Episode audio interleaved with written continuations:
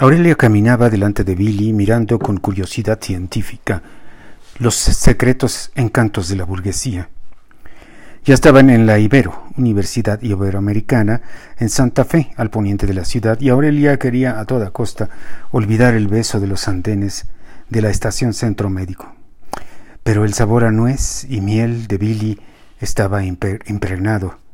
Billy se acercó a ella. Aurelia, dijo con suavidad. Eh, es para allá. Vamos a las oficinas administrativas. Aurelia no dijo nada y cambió el rumbo. Caminando como detrás del oro olímpico, a Billy le costaba trabajo mantenerle el paso. Peor aún porque de vez en cuando se encontraba a alguien y lo saludaba. Sus conocidos lo miraban con compasión, ofrecían su mirada de funeral. Otros veían a Billy como un discapacitado o como si tuviera parálisis cerebral, pero nadie le ofreció ayuda. Había unos pocos que lo evitaban como si estuviera infectado de influenza H1N1. Pero en ese momento lo que menos le importaba a Billy eran las miradas de los pirurris o las hipócritas palabras disque solidarias.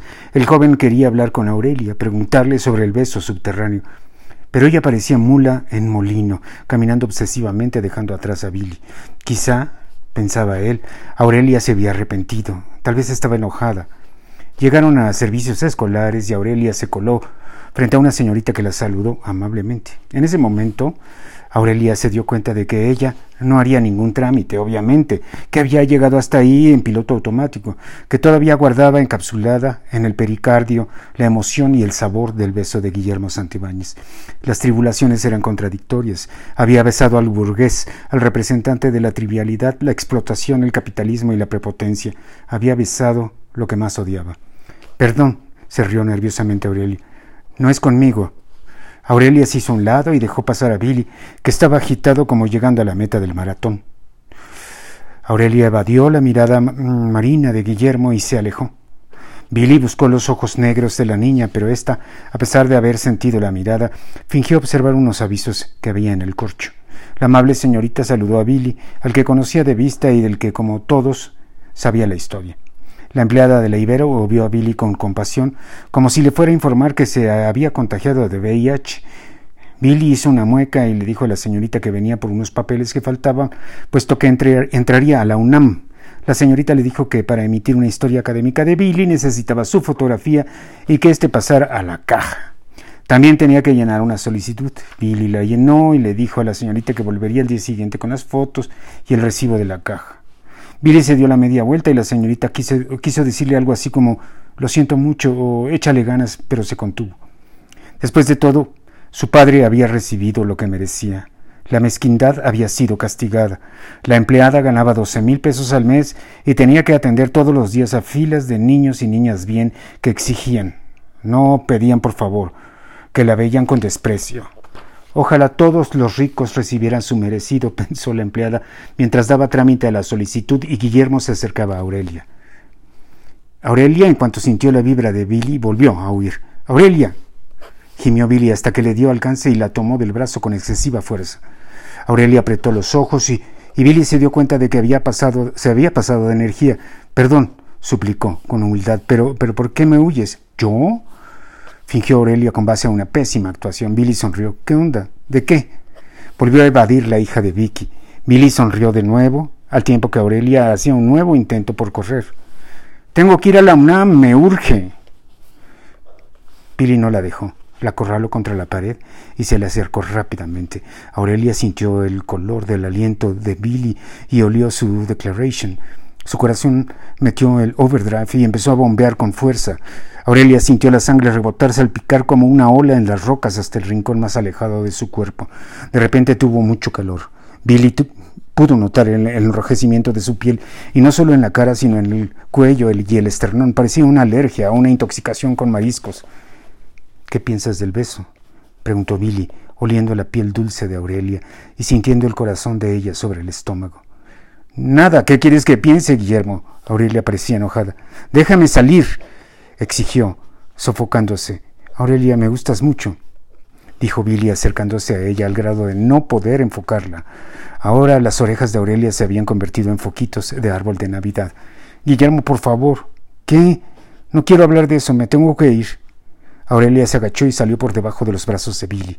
Empezó a correr como si quisiera meter gol en la otra portería y desapareció.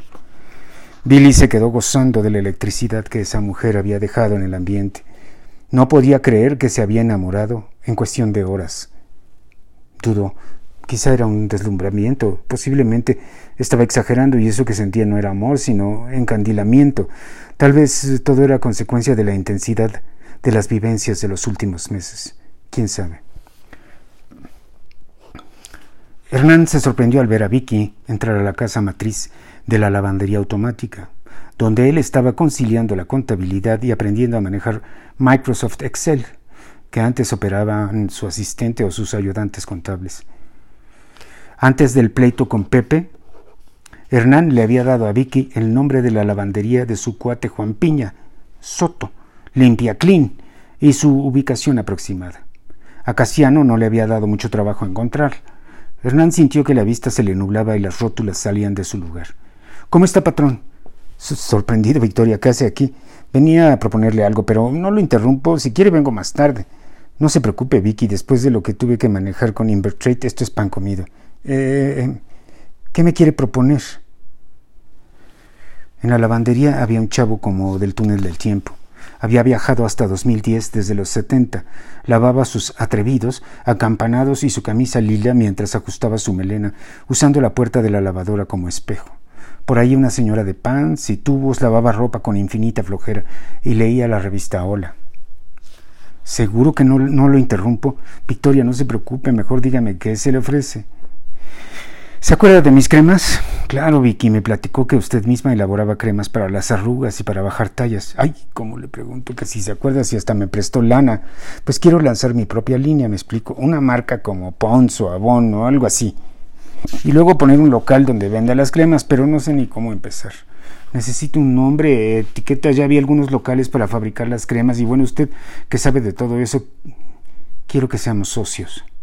Claro, usted no aportaría lana, pues, pues porque ni tiene, pero su experiencia y luego con las ganancias le iría dando dividendos, dividendos, dividendos, como se llaman. Claro, mientras le, mientras le podría dar una lana, como igual, hacería en sus tiempos libres porque no quiero que deje esta chamba. ¿Qué le parece? Vi que había pronunciado el mayor número de palabras por segundo, como pregonero, como vendedor de remedios milagrosos. Lléveselo, lléveselo, son de a peso.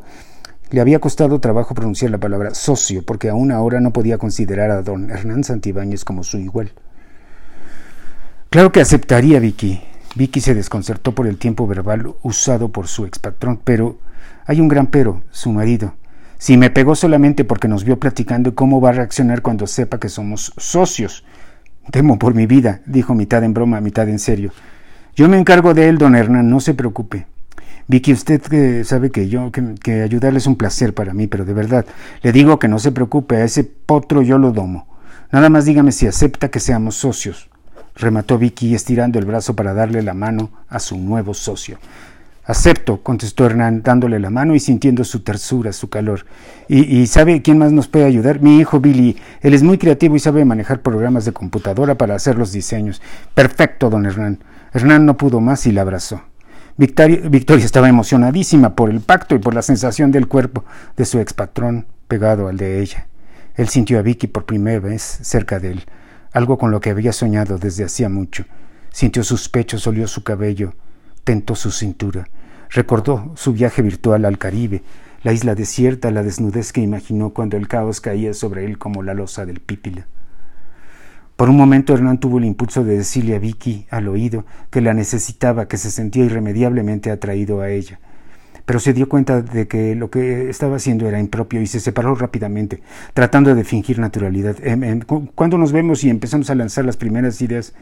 Cuando se desocupe, don Hernán, si puede hoy mismo en la noche. Mire, es que no quiero nada más gastarme la lana, lo ven, se contuvo. ¿Me explicó? Quiero trabajar, quiero sentirme útil y quiero que esa lana se multiplique. Lo entiendo, Vicky. Era difícil disimular. Los ojos de Hernán le decían a Vicky descaradamente que esa mujer lo volvía loco. Aquello que Hernán le quería susurrar a Vicky al oído ya lo estaban murmurando sus pupilas. Vicky evadió esa mirada, agradeció y se fue. Hernán trató de sonreír, pero el labio le seguía ardiendo y la nariz doliendo. Era la herida de guerra, la consecuencia sangrienta de amar a Victoria. Finalmente venció el dolor. se reacomodó la nariz y sonrió como un verdadero idiota. Se dio cuenta de que su sonrisa se había quedado congelada, que en efecto parecía un imbécil. Volteó a todos lados, pero el chavo de Modé y la señora perezosa estaban en lo suyo.